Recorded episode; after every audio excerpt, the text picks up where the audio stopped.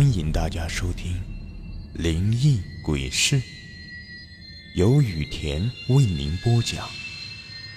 最后提醒大家一句：小心身后。身后。今天要说的是家乡的真实灵异故事。在我家那边，都是一个村子。有一天。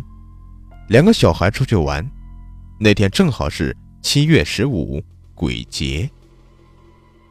大家都知道，鬼节最好是不要乱走。于是，那天有两个男人出现在那两个小孩面前，拿了两块糖给他们吃，叫那两个小孩跟他们走。两个小孩接过了男人给的糖，吃了以后就跟着他们走了。然而，两家的父母焦急等待他的孩子回来，很晚了都不见两个孩子回来。因为失踪不到时间是不可能报警的。然后听到一个人说，两个孩子貌似神志不清的跟着人走了。大家感觉预感到了什么，就找人帮忙拿起锣鼓，从山脚下打鼓到山中。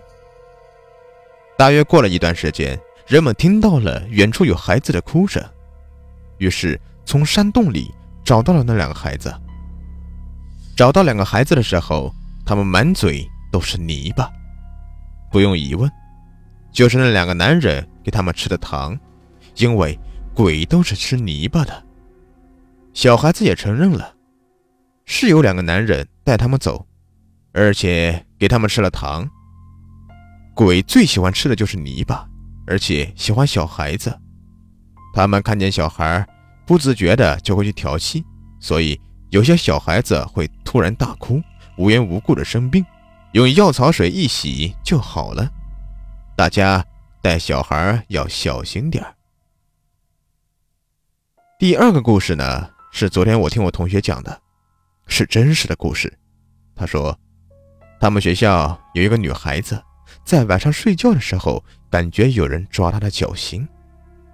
有一次晚上安寝，他突然感觉又有人抓他脚心，于是他醒来了。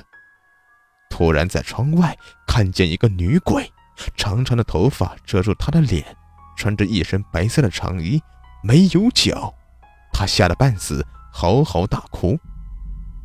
然后他转学了，转到了另一个地方的学校。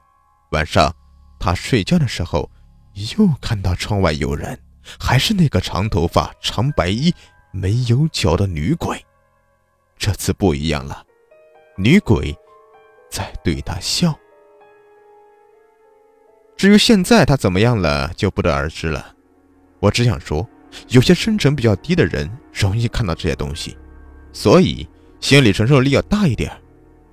而有些人。因为习惯看见了这些东西，形成了自然。女生最好不要留齐刘海，遮住额头。大家都知道，人有三把火，额头、两肩。女生属于阴，容易撞到这些血。好了，今天的故事就说完了。如果您喜欢的话，别忘了订阅一下。感谢您的收听。